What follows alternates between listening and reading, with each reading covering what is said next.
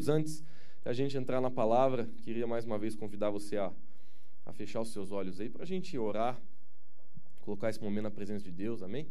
Pai, nós te louvamos, Senhor, pela nossa igreja, por cada pessoa que está aqui, Senhor, nós queremos abrir o nosso coração, Pai, para ouvir aquilo que o Senhor tem para nos falar nessa noite. Pai, que a gente possa sair daqui, Senhor, cheio de esperança, cheio de fé, Pai, com aquilo que o Senhor quer ministrar às nossas vidas, Pai. Em nome de Jesus eu oro, Pai, que o Senhor guarde, Deus, a nossa mente, o nosso coração em Ti. Pai, que a Tua palavra não seja roubada pelo maligno, que a Tua palavra não seja roubada, Senhor Jesus, por nada, mas que ela venha cumprir o propósito que o Senhor permitir e que o Senhor quiser nas nossas vidas. Amém. Queridos, hoje eu quero ministrar uma mensagem que ela é muito importante para mim e essa mensagem não é a primeira vez que eu vou pregar ela, mas eu tenho certeza que vai abençoar muito sua vida. O título da mensagem é Andando sobre as Águas. E apesar de que a gente é engraçado porque o título da mensagem não tem a ver com o texto, né, bíblico que fala a respeito disso. Você sabe que quem andou sobre as águas foi Jesus, né? Mas tirando Jesus, quem andou sobre as águas foi Pedro. Mas é engraçado, queridos, que nessa história é muito clássico a gente falar sobre os nossos problemas. Porque Pedro, depois que ele desce do barco e começa a andar sobre as águas, a Bíblia fala que ele olhando para os ventos, é bem assim que você lê na sua Bíblia, que ele olhando para os ventos e olhando para o tamanho das ondas, ele começou a afundar. E sabe, queridos, os ventos e as ondas nesse versículo, claramente para mim, é um símbolo das nossas dificuldades, dos nossos problemas, daquilo que a gente acha que pode nos destruir. Obrigado, Paulão querido. Você pode abrir a garrafinha para mim, meu irmão? Que daí... Ah, já está aberta. Obrigado.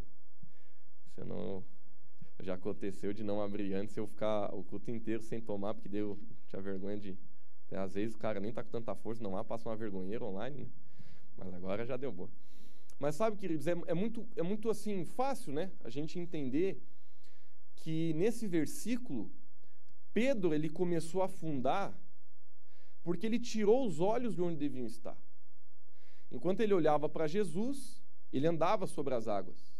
Mas enquanto, quando ele começou a olhar para as circunstâncias, a sua fé foi abalada e ele começou a afundar. Esse é um reflexo bem simples e bem clássico de como funciona a nossa vida. Se nós andamos com nossos olhos em Jesus, e eu sei que a gente não vê Jesus assim em carne, mas é uma representação da palavra de Deus, dos princípios de Deus, das promessas de Deus.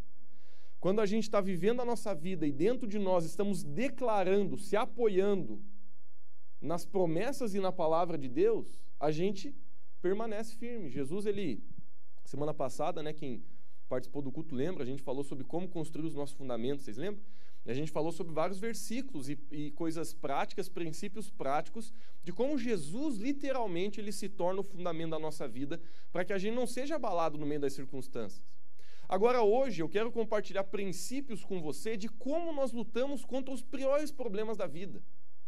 Quando você está enfrentando um problemão mesmo, assim, o que, que você tem que fazer? É isso que a gente vai falar hoje. Eu tenho certeza que problemas fazem parte da nossa vida diariamente. Todo mundo tem problema aqui toda hora.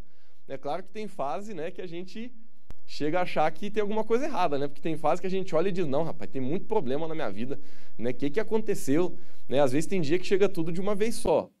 Mas graças a Deus também tem as fases onde a gente olha e diz assim, cara, olha que fase boa que eu estou vivendo, né? não estou com tantos problemas, tantas dificuldades. Mas sabe, queridos, eu não sei se na sua vida é assim, mas na, na minha vida é assim. Tem fase que tá bom, tem fase que tá ruim, tem fase que melhora, tem fase que piora. Mas em todas elas a gente sabe que Deus está conosco, em todas elas a gente sabe que Deus tem um propósito, em todas elas a gente sabe que Deus está agindo e Ele está se movimentando na nossa vida. Eu acredito, queridos, que nada é por acaso na nossa vida. Até o movimento de Satanás Deus faz tornar uma bênção, é coisa incrível. Né, uma vez eu estava vendo uma mensagem que me marcou muito, porque quando Jesus estava sobre a terra, Satanás não conseguia discernir os passos de Jesus. Né? Tanto que, quando Jesus estava na cruz do Calvário, a Bíblia diz que Satanás estava festejando. É como se ele estivesse olhando para o lado errado do campo, achando que ia fazer um gol quando ele está fazendo um gol contra. Porque ele literalmente está festejando Jesus morrer na cruz. Mas quando, quando ele entendeu que, na verdade, a morte de Jesus na cruz era a sua derrota, foi quando ele, sei lá que reação que teve. Mas a gente vê, queridos, que Deus é tão poderoso e tão soberano que ele pode usar até o Satanás para abençoar a tua vida. Eu sei que é uma frase meia doida, mas ela é extremamente bíblica. Porque se você lê a palavra de Deus, vários movimentos de Satanás na vida de muita gente, quando se colocaram na presença de Deus, aquilo fez bem para elas. Aquilo foi bom para elas, aquilo ainda trouxe bênção na vida delas. Então é incrível, queridos, como o nosso Deus é poderoso, como ele é soberano e como ele quer abençoar você. Agora, entrando na mensagem assim, hoje a gente vai falar sobre como vencer problemas impossíveis, como vencer problemas difíceis. Né, o título bem sugestivo já é esse: como andar sobre as águas, como fazer com que os problemas eles não afetem a nossa fé, eles não afetem a nossa esperança e a gente consiga, é, consiga manter nossa vida, é, entre aspas, sobre as águas, no sobrenatural de Deus e na graça do Senhor. Bom, primeiro princípio que eu quero compartilhar com você hoje. Nós precisamos, primeira coisa talvez que a gente precisa fazer é ter esperança. Vamos abrir em Salmo capítulo 42, versículo 11, fazendo favor.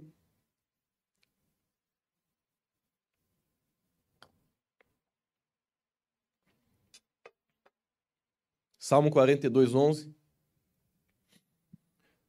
Diz assim: Por que você está assim tão triste, ó minha alma? Por que você está assim tão perturbada dentro de mim? Deixa o versículo aí. Queridos, aqui Davi, ele está tendo um diálogo muito interessante. Só que o engraçado é que Davi ele está conversando com ele mesmo. Eu, eu assim, né? Eu, eu tenho umas coisas assim que eu penso assim que eu sei que não é todo mundo que pensa. Eu já achei assim que tinha uns tempos até que eu tinha problema, umas doiduras que eu penso.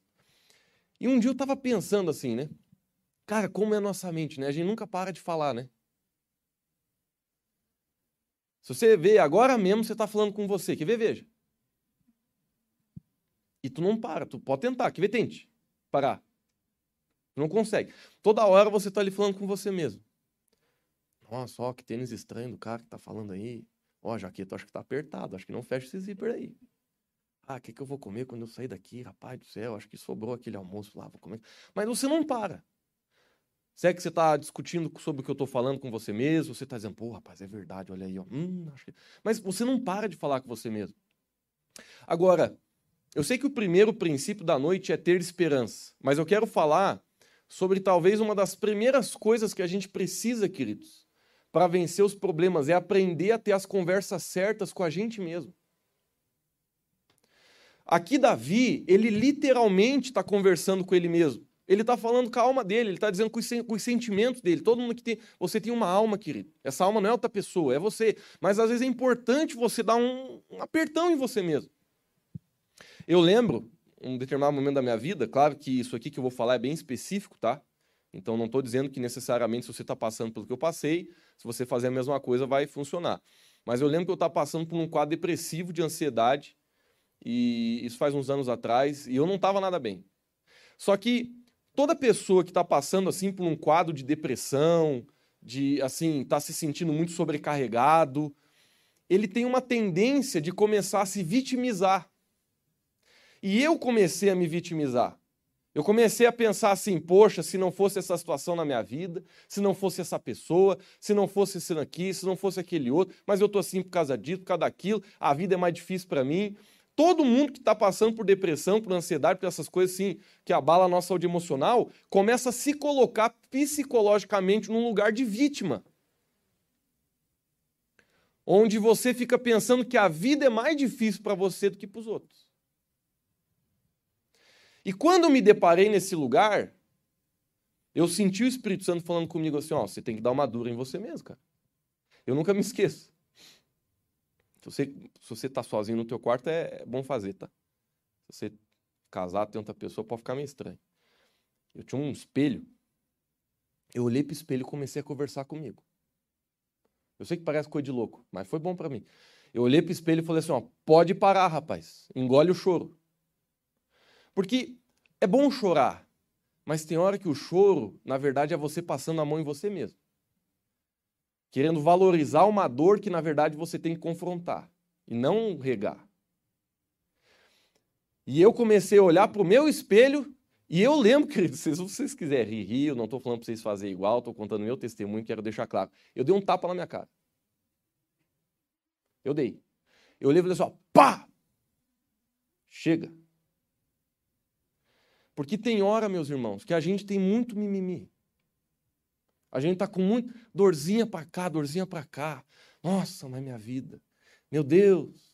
E aqui eu vejo, apesar de que o método de Davi não foi o mesmo, talvez tenha sido pior, não sei, mas aqui Davi, ele literalmente está fazendo quase a mesma coisa. Ele está olhando no espelho, não sei se ele tinha um, mas ele está olhando no espelho da alma dele e está dizendo: por que, que você está desse jeito? Eu sei que você tem problema. Provavelmente Davi escreveu isso aqui fugindo de Saul quando queria matar ele. Davi estava dizendo assim: eu sei que você tem problema. Eu sei que você. Eu, eu sei que a coisa não está fácil. Mas olha o que Davi fala, queridos.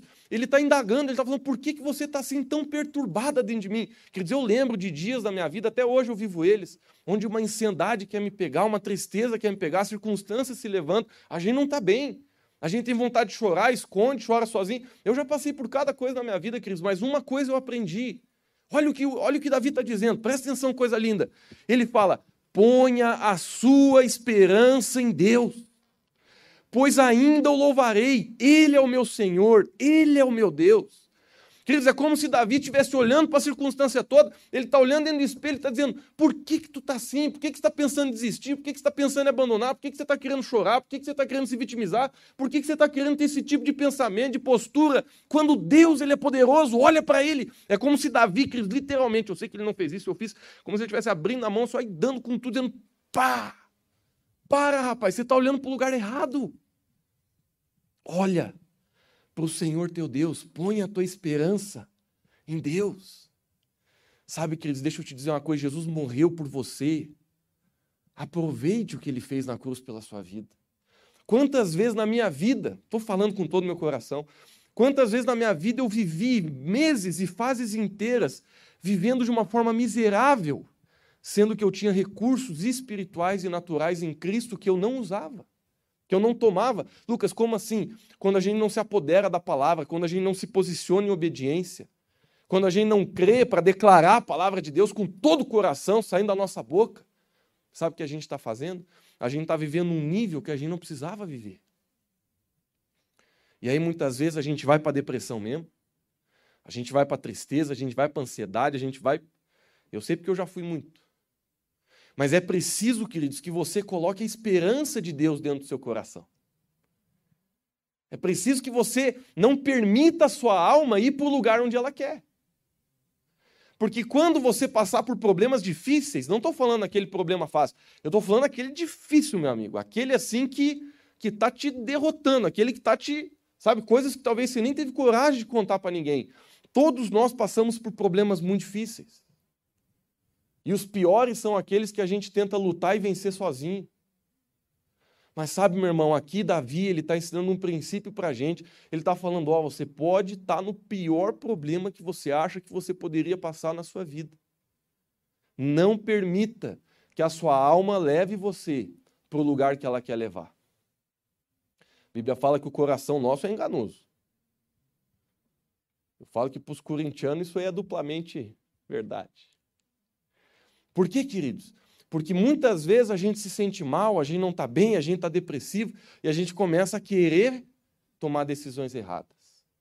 Desistir, abandonar, não ler a Bíblia, não ir na igreja, não perdoar, não restaurar. Não... A gente só começa a ir para o lado errado quando os nossos sentimentos eles não estão conseguindo reagir bem aos problemas difíceis que a gente está passando na vida. Então, deixa eu te perguntar uma coisa.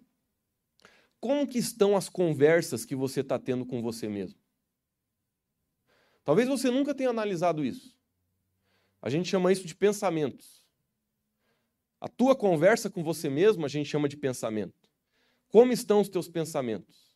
Como está a tua mente? Eu falei, se tem uma pessoa que você conversa, é com você mesmo. E a coisa mais engraçada é que na tua cabeça você, você simula como se tivesse duas pessoas. É só você parar para pensar que eu estou falando a verdade. Você está conversando com você mesmo nesse exato momento. Porque apesar de só ter uma consciência dentro de você, toda hora você tem uma conversa contigo. E se a gente não aprender a dominar essa conversa pela palavra de Deus, colocando a esperança do Espírito Santo, muitas vezes, queridos, muitas vezes, a gente vai acabar num lugar escuro, a gente vai acabar num lugar ruim. Então, quando você está passando problema, quando está passando dificuldade, você sente a, a situação vindo sobre você, sobre a sua alma, a primeira coisa que você faz é coloca a tua esperança no Senhor. Dá um chacoalhão em você mesmo se precisar. Às vezes você tem que olhar no espelho mesmo e dizer, ô chefia, deu, né? Já foi, né? Ah, tá com vontade de chorar, então chore. Chore, chore a noite inteira, daí no outro dia tu acorda e diz, agora deu. Não adianta. Não tô, não tô querendo ser seco, queridos, nem, nem, nem tô querendo ser insensível. Mas o teu choro, ele tá regando os teus problemas ou ele está servindo de consolo para no outro dia você acordar melhor? Eu conheço os dois lados da moeda, porque eu já fiz os dois. E tem muita gente que está chorando na presença de Deus, achando que está se quebrantando, quando na verdade está pedindo para Deus regar a forma errada de ela pensar. Vou te dar 10 minutos para você pensar no que eu falei agora. Eu já fiz isso. Quantas vezes eu entrei na presença de Deus, e que bom que pelo menos era na presença de Deus, mas eu não conseguia discernir que o meu choro, e eu não estou dizendo que Deus também não vem nessas horas, mas eu não conseguia discernir que o meu choro, na verdade, ele era um choro errado.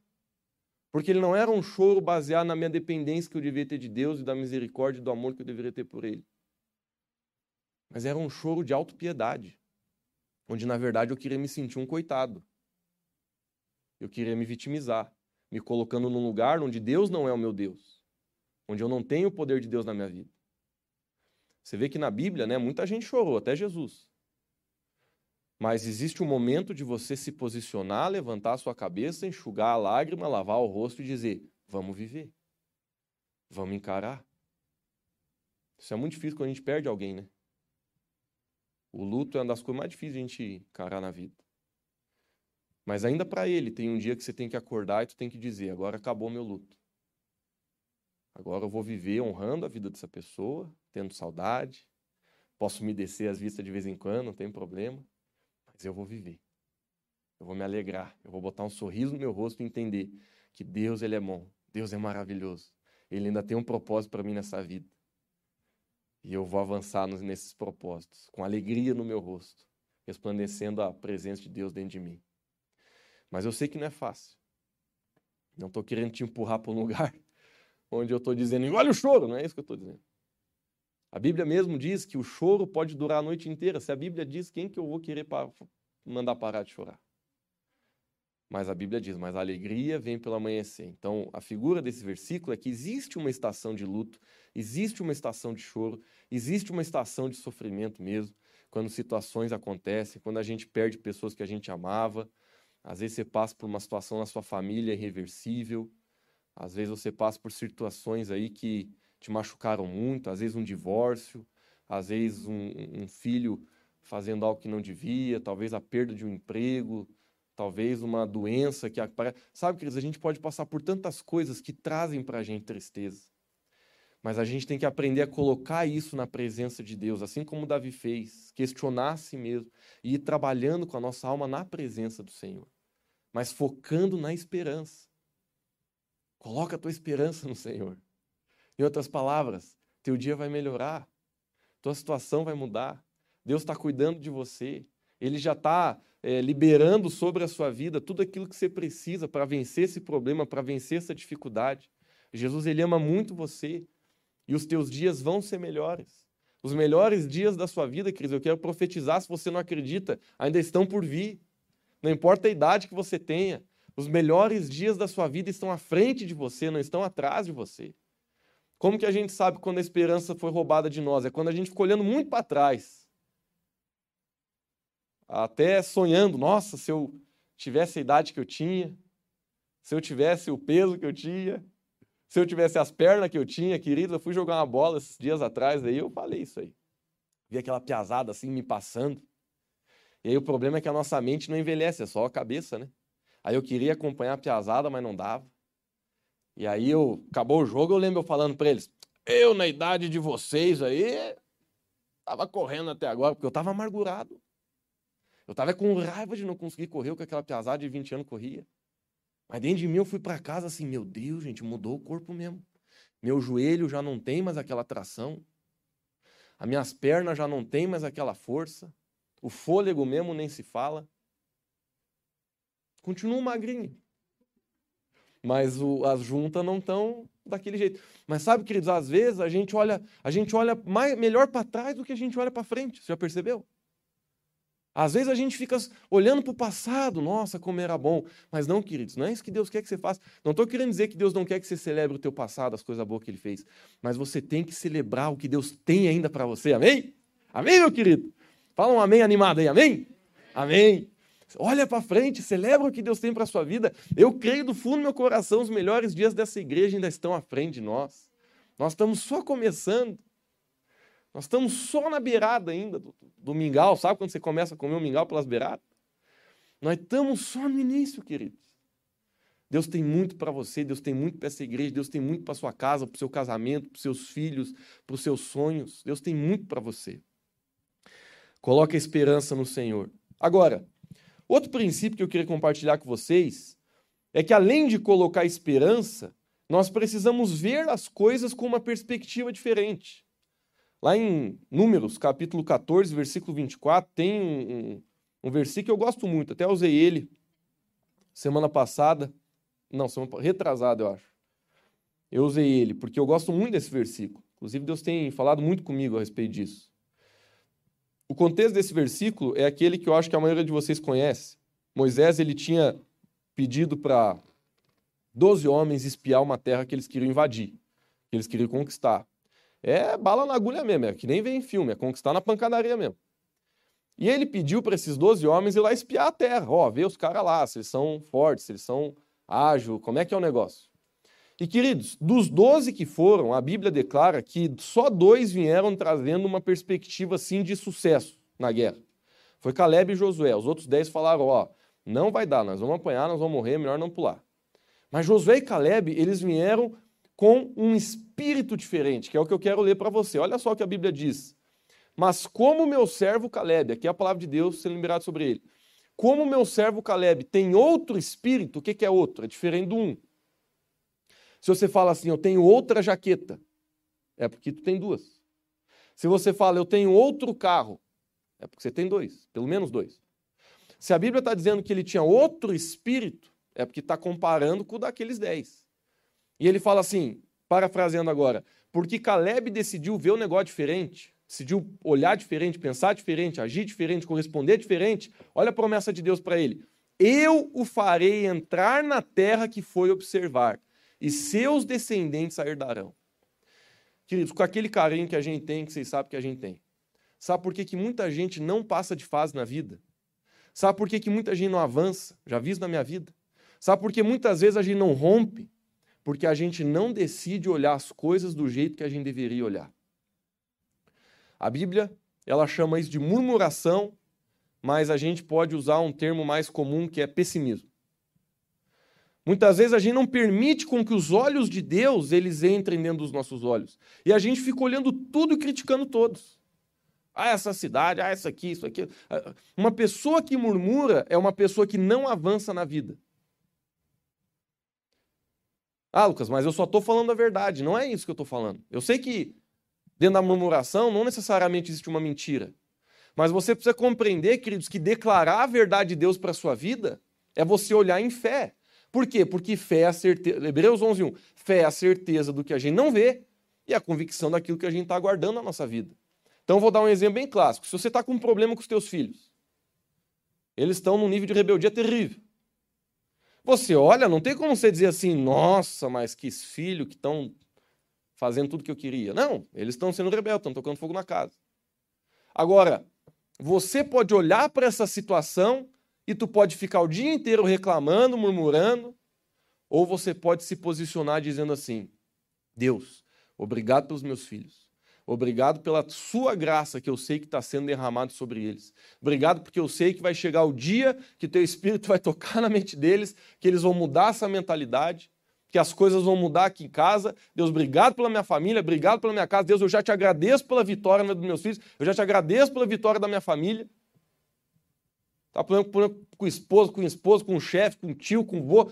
Queridos, a gente tem que olhar da ótica de Deus, e a ótica de Deus é olhar com esperança pela palavra. Já contei aqui várias vezes num testemunho, só vou contar resumido. Vamos contar as coisas da nossa vida, né? Uma vez fechou um conto lá em casa, fechou conta é briga. Né? fechou o conto. E eu lembro que foi feia a coisa. Meu irmão saiu de casa, minha irmã saiu de casa, faz bastante tempo. Aquelas brigas assim que não acontece todo ano, sabe? E eu fiquei muito assustado, porque eu estava no meio do, do, tiroteio. E eu lembro, queridos, que eu estava assim muito triste, muito desanimado, porque eu pensei, meu Deus, agora vai se acabar tudo, né? Porque acaba a minha família, acaba a igreja, acaba tudo, eu pensava. Era muito novo ainda, tinha uns 17, 18 anos. E eu lembro, queridos, nunca me esqueço, que eu peguei um dicionário, fui, fui ler assim, né, que eu queria é, descobrir uma palavra lá que eu tinha ali na Bíblia, não sabia o que, que era. A versão da Bíblia é uma versão mais antiga. E eu, quando eu olhei assim, um, abri um dicionáriozão um grandão daqueles, tinha um marca-página com um versículo. E o versículo era de Josué, capítulo 1, versículo 9. Não temas nem te espantes, porque eu sou o teu Deus. E eu estou contigo por onde queres que você ande. Para ser bem assim, certinho mesmo, na verdade, o versículo começa com uma indagação dizendo: Não fui eu que te mandei. Ser forte e corajoso. Não temas nem te espantes, porque eu sou o teu Deus e eu estou contigo por onde quer que você ande. Você sabe que a gente lê um versículo, tem hora que uma parte ilumina mais, tem hora que outra parte ilumina mais, né? Mas nessa hora, o que iluminou para mim foi por onde quer que você ande. Porque eu entendi, beleza, às vezes as pessoas tomam a decisão errada. Teve gente que já decidiu, por exemplo, se separar. Foi uma decisão errada. O que, que você faz? Agora, se decidiu, você faz o quê? Talvez seus pais se separaram, tu não pode nem escolher nada. Talvez alguém decidiu separar de você, você queria retar, você queria ainda tentar restaurar e a pessoa foi embora. Às vezes as pessoas decidem errado, mas eu lembro o Espírito Santo falando para mim assim, ó, Lucas, mesmo que a sua família acabe, as minhas promessas nunca vão acabar para você.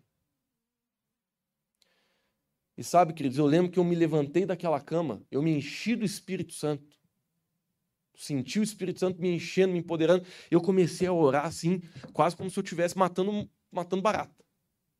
E eu batia o pé no chão e orava, profetizando sobre a minha família, porque outro espírito entrou dentro de mim. Eu saí daquele espírito chorando, meu Deus minha família vai acabar. E eu entrei no Espírito de Deus e comecei a profetizar, nunca me esqueço. Comecei a falar, Deus, eu profetizo a paz na minha casa, a restauração na minha família, todo espírito da briga, todo demônio que traz briga, não sei o nome do demônio, mas sai da minha casa. Eu comecei a orar, querido, eu comecei a profetizar, eu comecei a orar, e daí quando eu não sabia mais orar, eu orava em língua.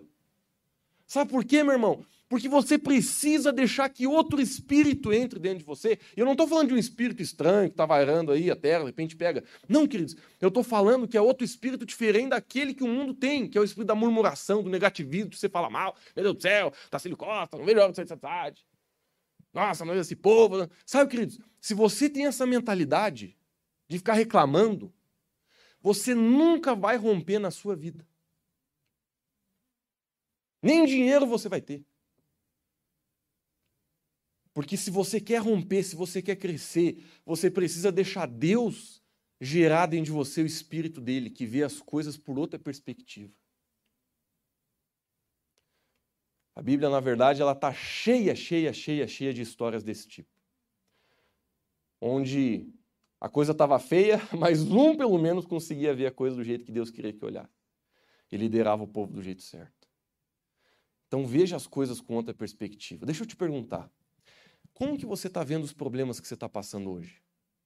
O que, que tem saído da sua boca sobre eles e o que, que você tem pensado sobre eles? Seu problema está dentro de casa?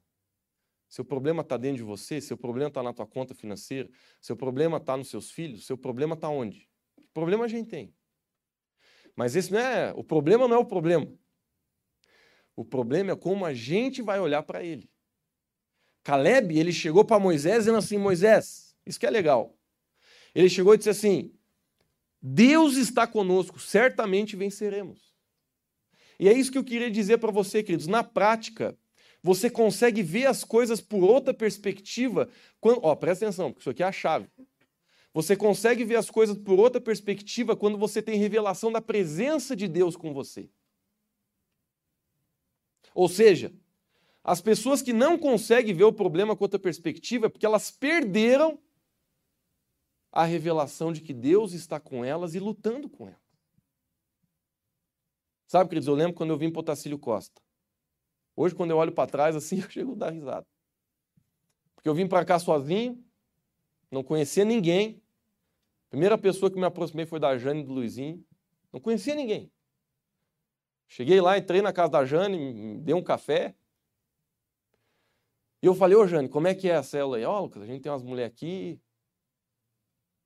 Mas assim, a igreja está meio sem ninguém. Quer dizer, eu lembro dentro de mim, eu podia vir para cá com um espírito ou com outro espírito. Eu podia vir para cá dizendo assim, nossa, mas essa cidade aí, não tinha nem essas luzes bonitas quando eu vim na avenida.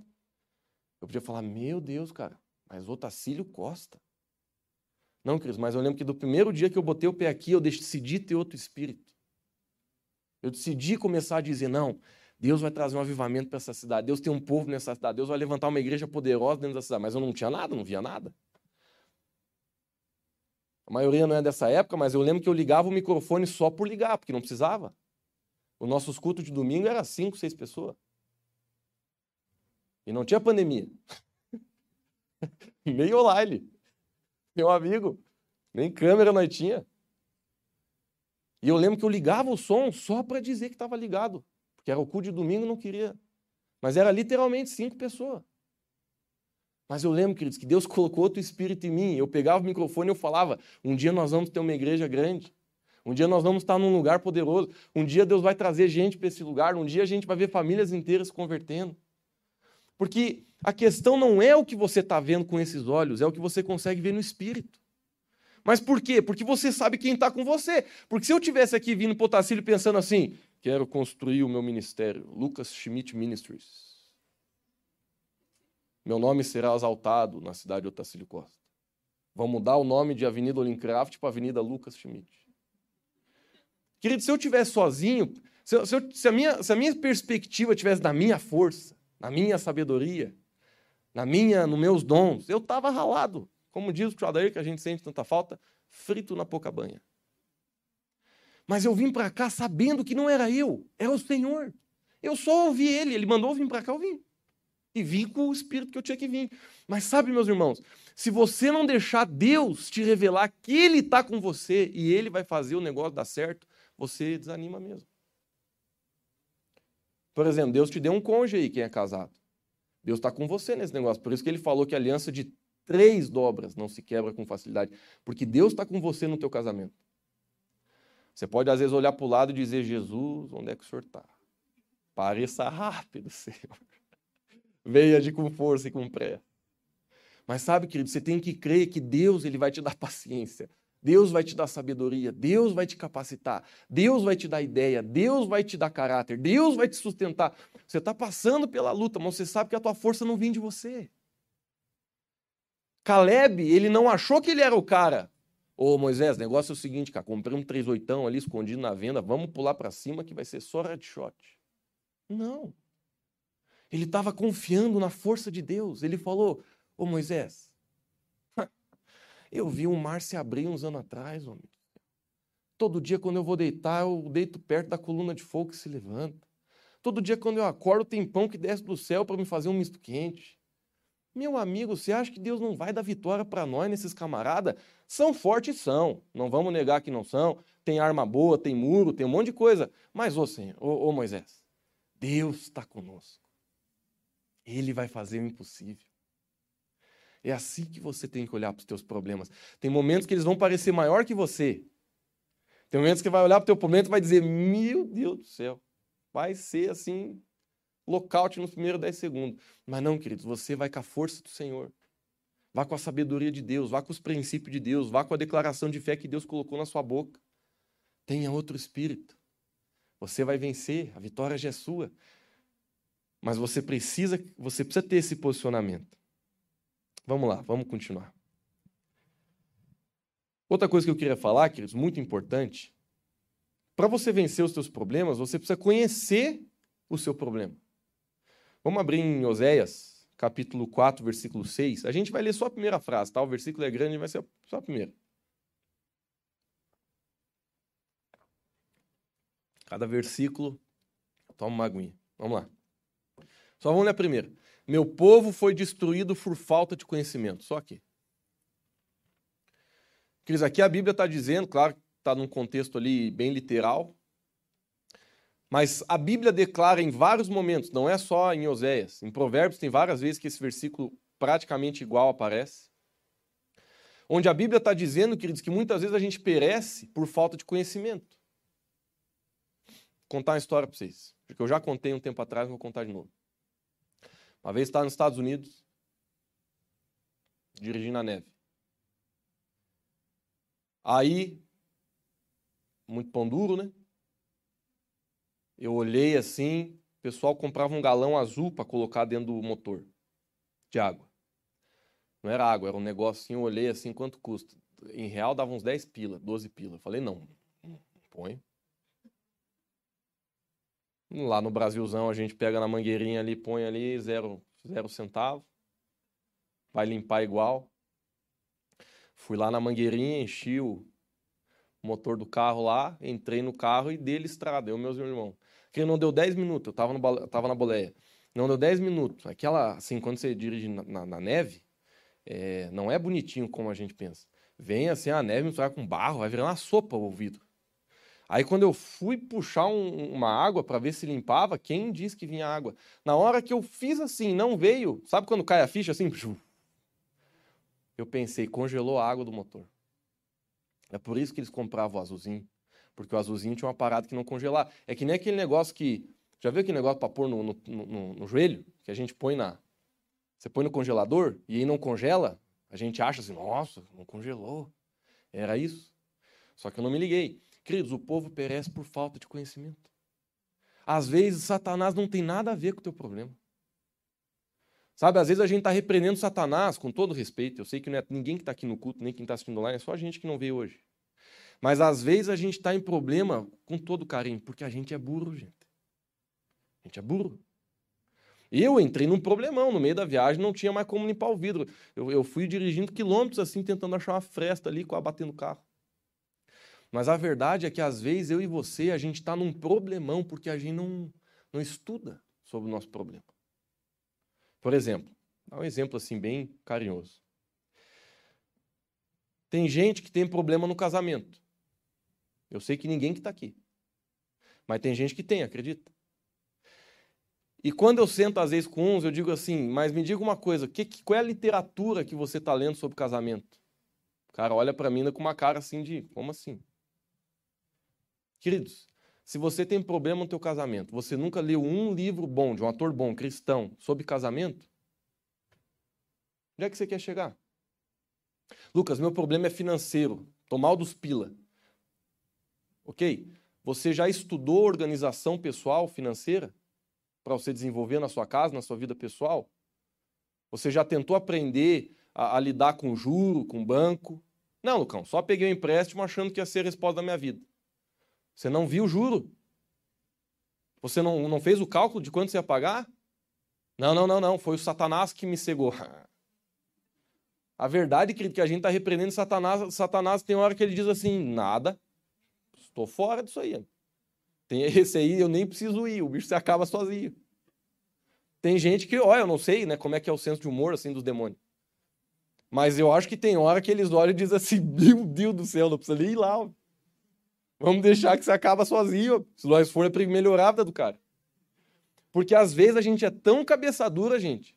É verdade, eu tô falando de mim. Eu poderia falar que no mínimo 10 problemão que eu já entrei na minha vida por falta de sabedoria, de conhecimento de saber conhecer o meu problema. E esse é o terceiro princípio. Você quer sair dos teus problemas, estude sobre eles.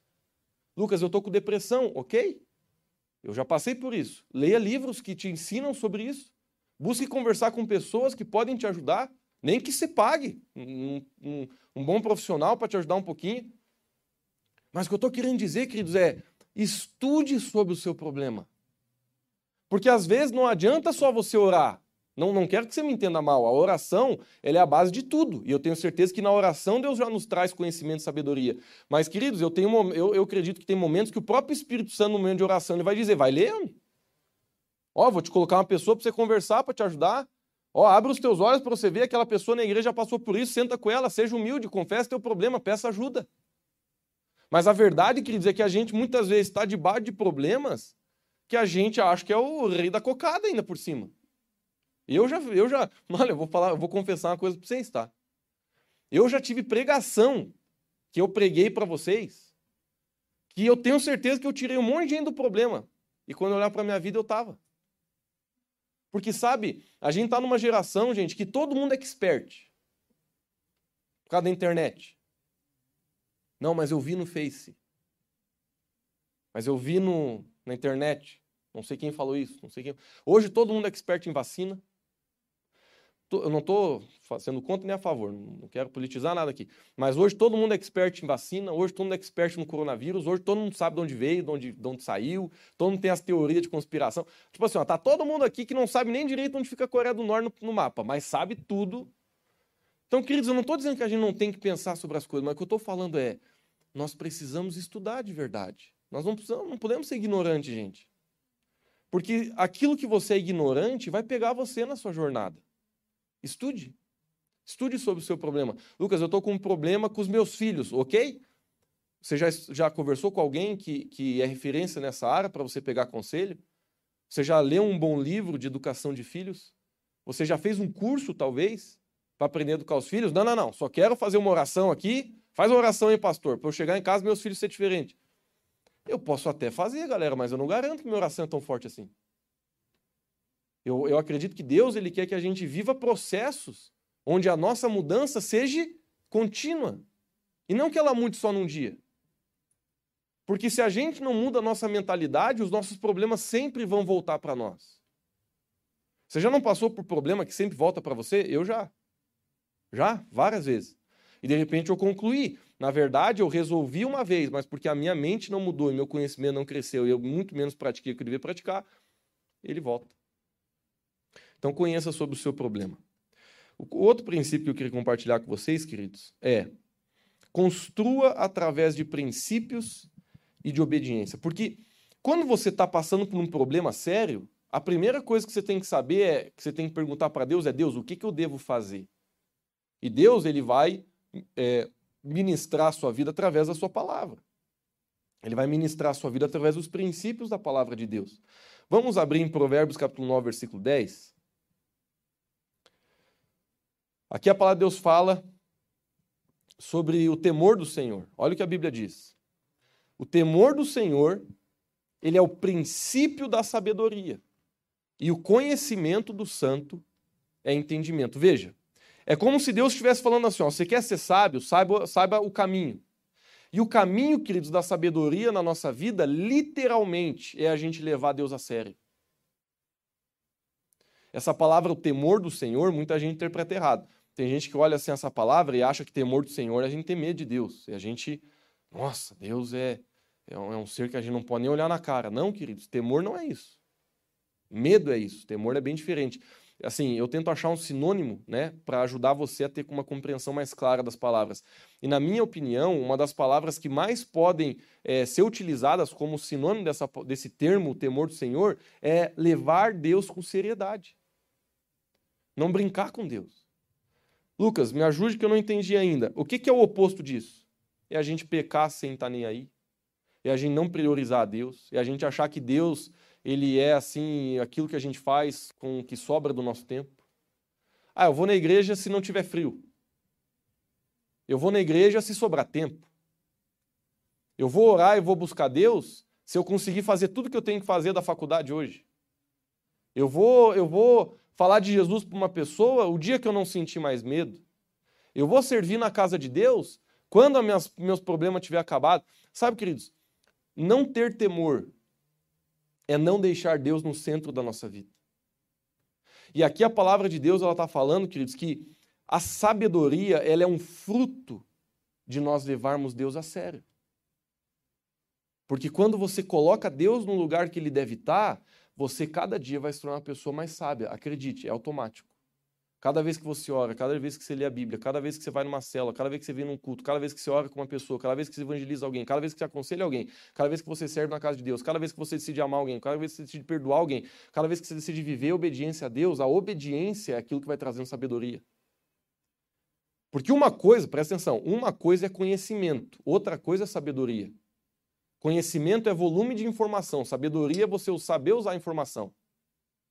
Vou falar de novo caso você tenha bugado. Conhecimento é volume de informação. Sabedoria é você saber usar a informação. Então, por exemplo, você pode ter lido 20 livros sobre casamento e ter um casamento muito pior do que a pessoa que nunca leu um, mas ela pratica aquilo que ela sabe.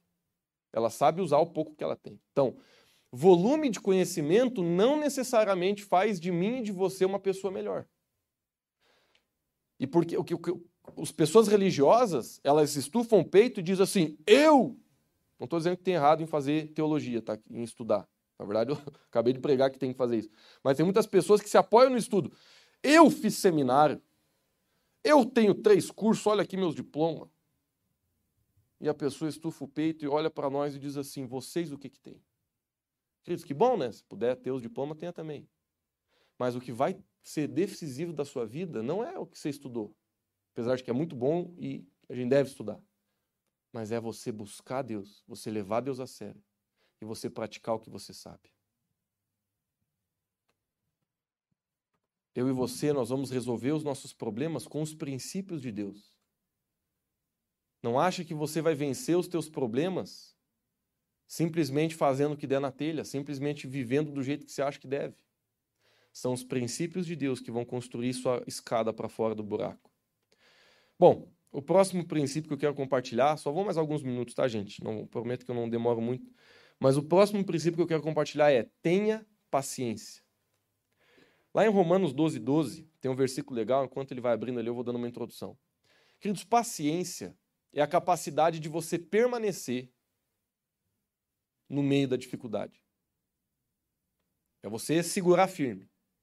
Paciência fala muito da tua capacidade de viver uma situação difícil, mas não arregar. E olha só o que a Bíblia diz: alegrem-se na esperança.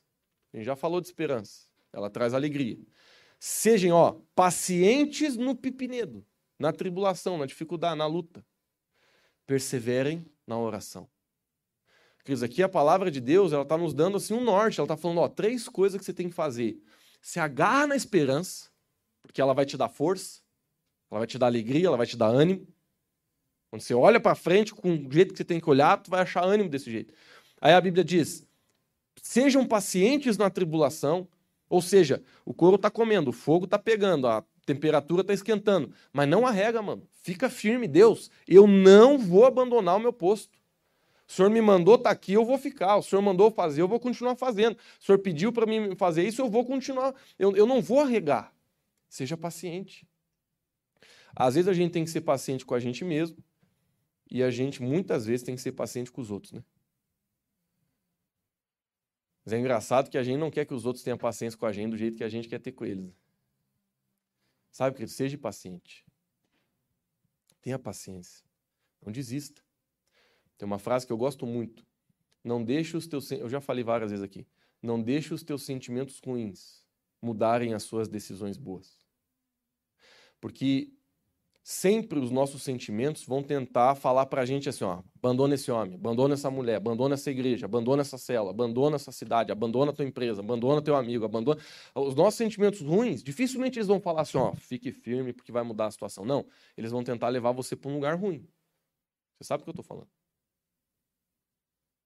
E muitas vezes os nossos sentimentos, eles vão levar a gente a dialogar com as nossas decisões já feitas.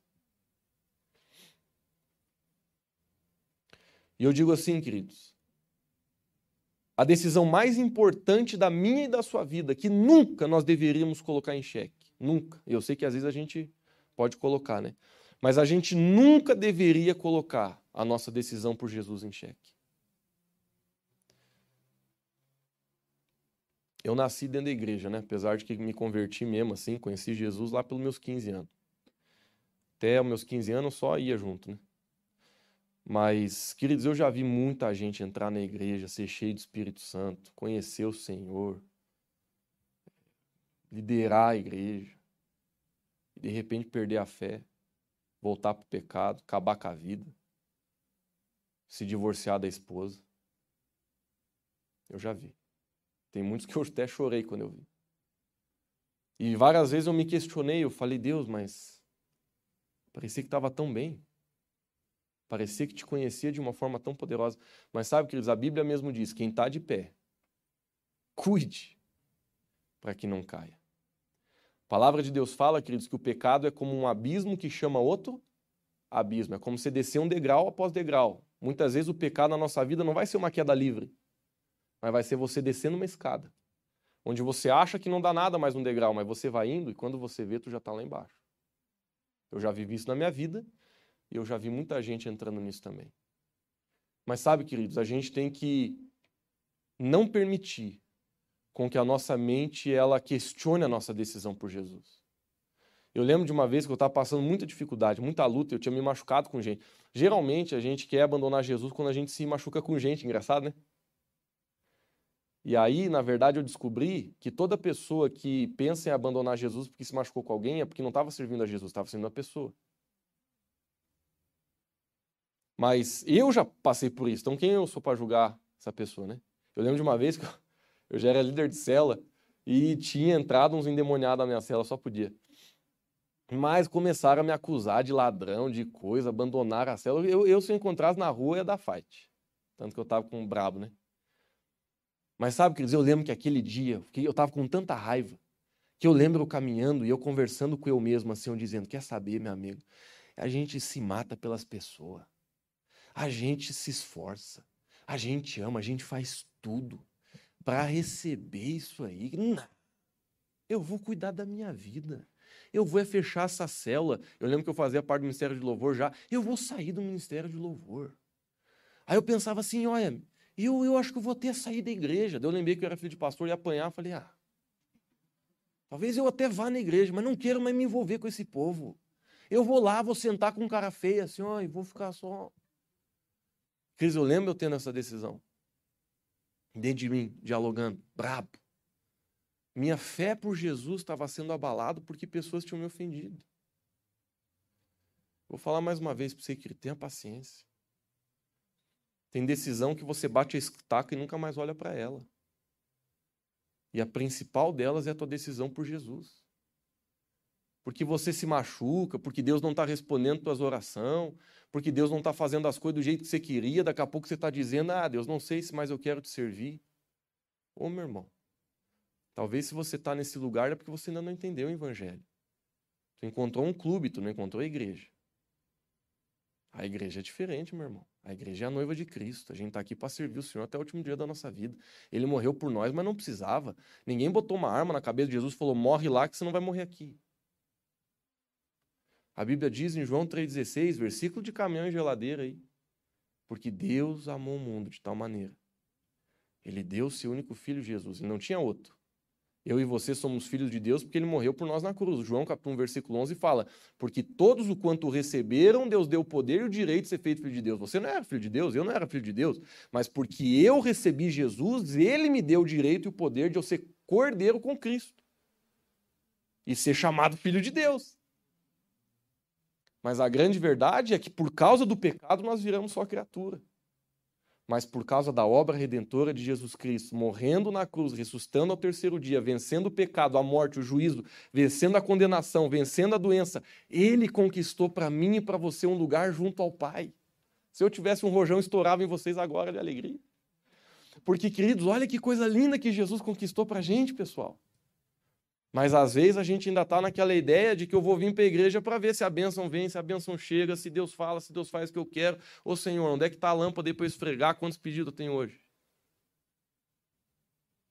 Beleza, não tem problema de você chegar aqui assim.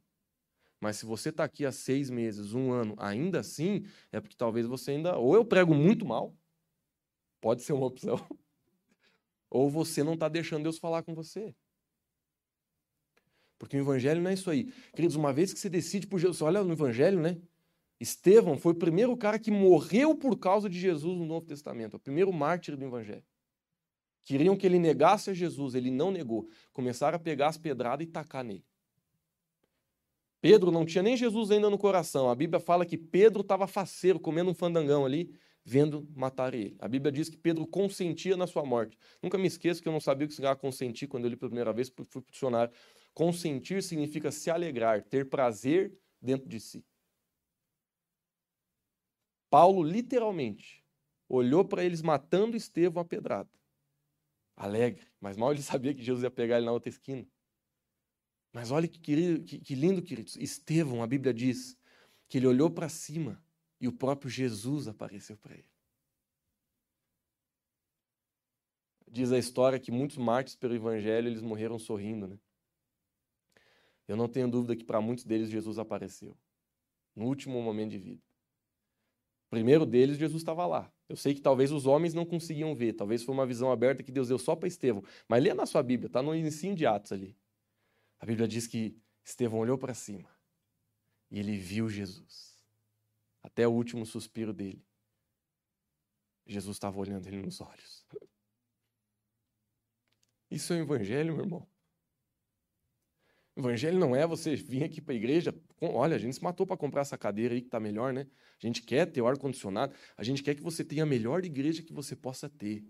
Mas se a gente tivesse num barraco que nem parede tinha, e que você tinha que sentar no chão para ouvir o evangelho, assim como igrejas que eu fui na África, ainda assim nós deveríamos vir com toda a nossa alegria. Porque o evangelho de Jesus é servir a Ele, não Ele servir a nós. E tem muitas vezes a gente está vivendo nossa vida e a gente começa a questionar. Acho que eu vou sair da igreja, acho que eu vou abandonar a fé, eu acho que Deus não é para mim. Ô querido, com todo carinho, não estou te ofendendo, estou querendo te ajudar. Você ainda não entendeu o evangelho se você pensa assim. Firma teus passos no Senhor. Tenha paciência na tribulação, ela vai passar. Essa luta que você está vivendo, Deus está com você. Ele não vai permitir que você perca dentro dela. Ele não vai permitir que você sucumba dentro dela. Não. A palavra de Deus diz que Ele está conosco, que Ele nos toma pela mão, que Ele nos ajuda. Sabe, queridos, Jesus, quando ele foi embora, ele disse: é necessário que eu vá para que ele venha. E a palavra que deram, original para o Espírito Santo, que é a palavra paracletos, no, na tradução é o ajudador o consolador. Jesus estava dizendo assim: ó, eu vou porque eu quero enviar um ajudador para vocês, que é o próprio Espírito Santo de Deus, que vai morar na sua vida, que vai habitar dentro de você, que quando você está mal, você pode ajoelhar, você pode chorar, você vai sentir a presença dele. Imagina se Jesus tivesse até hoje aqui, o tamanho da fila para receber um abraço, para receber uma oração. Mas o que que Jesus fez? Ele lançou o Espírito Santo sobre a terra. E hoje todos nós temos acesso a Deus por esse mesmo Espírito. Por isso que Jesus falou, vocês não estão entendendo, galera. É muito melhor que eu vá embora, meu. Porque o que vai ser enviado sobre vocês poderá abraçar todos. Ele é o consolador. Queridos, você não precisa passar por nenhum problema sozinho. Lucas, mas você não tem ideia, eu não tenho amigo, moro sozinho, ninguém me olha na cara. Que na igreja me ameaçaram dar um bombom ali no final. Eu não conheço ninguém. Queridos, ainda assim, o Espírito Santo ele está com você. Ele está do seu lado. E se você sentir a presença dele, eu não estou dizendo que não é bom ter amigo, que a gente não deve construir amizade, mas o Espírito Santo de Deus ele vai preencher tanto a sua vida que nem a falta de amigo vai fazer diferença. Eu provavelmente vou ter que pular uns princípios aqui, porque eu, eu tenho um negócio de nunca terminar depois das nove, né? Então, eu vou ter que concluir agora. Mas o resto que eu queria falar, queridos, é que dentro dos nossos problemas, a gente também precisa entender o nosso processo. Porque os problemas, eles constroem coisas dentro de nós que às vezes outras coisas não conseguem. Quer ver? Para mim ser bem rápido e rasteiro, eu tenho certeza absoluta que você passou por problemas na sua vida que se tu pudesse, tu tinha abortado. Você falar, não, vamos acabar com esse problema aqui que está muito ruim. Mas depois que você passou por ele, tu olhou para trás e falou, rapaz, não é que foi bom. Não é que foi bom ter passado? Porque tem coisas, querido, que nos amadurecem. E a grande verdade é que tem coisas na nossa vida que se a gente não passar, a gente não muda. Eu não sei você, eu, mas na minha vida, teve coisa na minha vida que por causa do meu orgulho só mudei por causa da dor. Eu aprendi na minha vida, tá?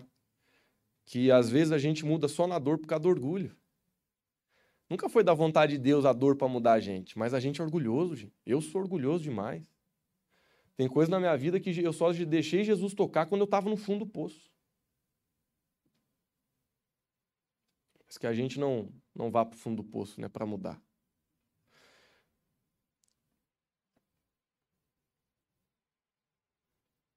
Fique de pé onde você está.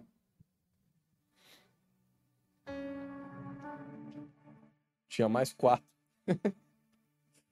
Mas a gente ainda tem a ceia hoje. Então eu tenho certeza que Deus já falou muita coisa com a gente, né? Amém. Queridos, eu quero dizer para você que você não está sozinho. Dentro dos teus problemas, Deus está com você. Agora, o bônus de a gente viver na casa de Deus é que não é só Deus que está com você, nós estamos com você também. Nós somos uma família já para isso. É por isso que a gente fica assim, indicando todo mundo para participar de célula, de se envolver nos ministérios. Porque quanto mais você se envolver, mais relacionamento você vai fazer. E quanto mais relacionamento você fazer, menos sozinho você vai andar.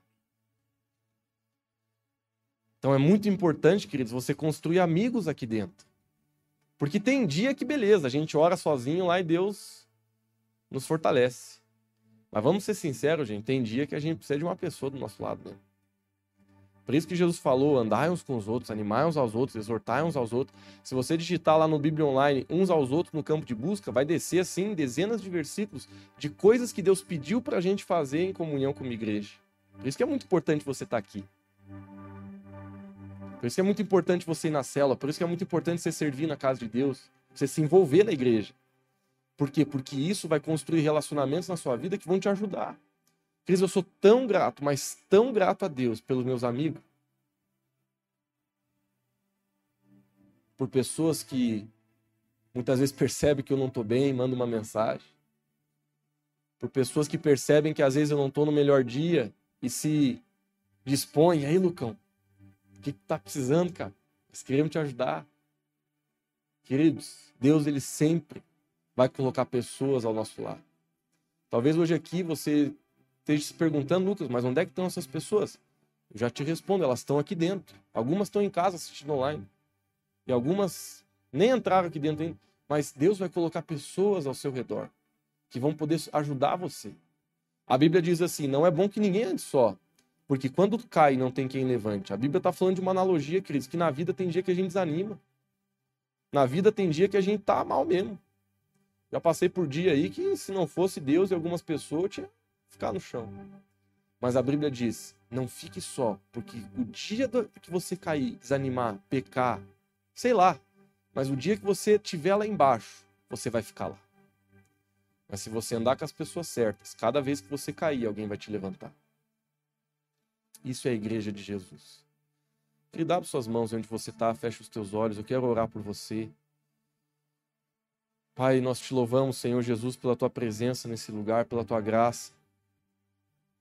Pai, eu sei que muito o Senhor falou conosco nessa noite. Espírito de Deus, eu oro que o Senhor nos ajude nos nossos problemas. Pai, eu sei que tem pessoas aqui passando por coisas muito difíceis na vida. Pai, eu sei que tem pessoas aqui passando por dor, passando por dificuldade. Pai, eu sei que tem gente aqui que está passando por coisas que ninguém nem sabe.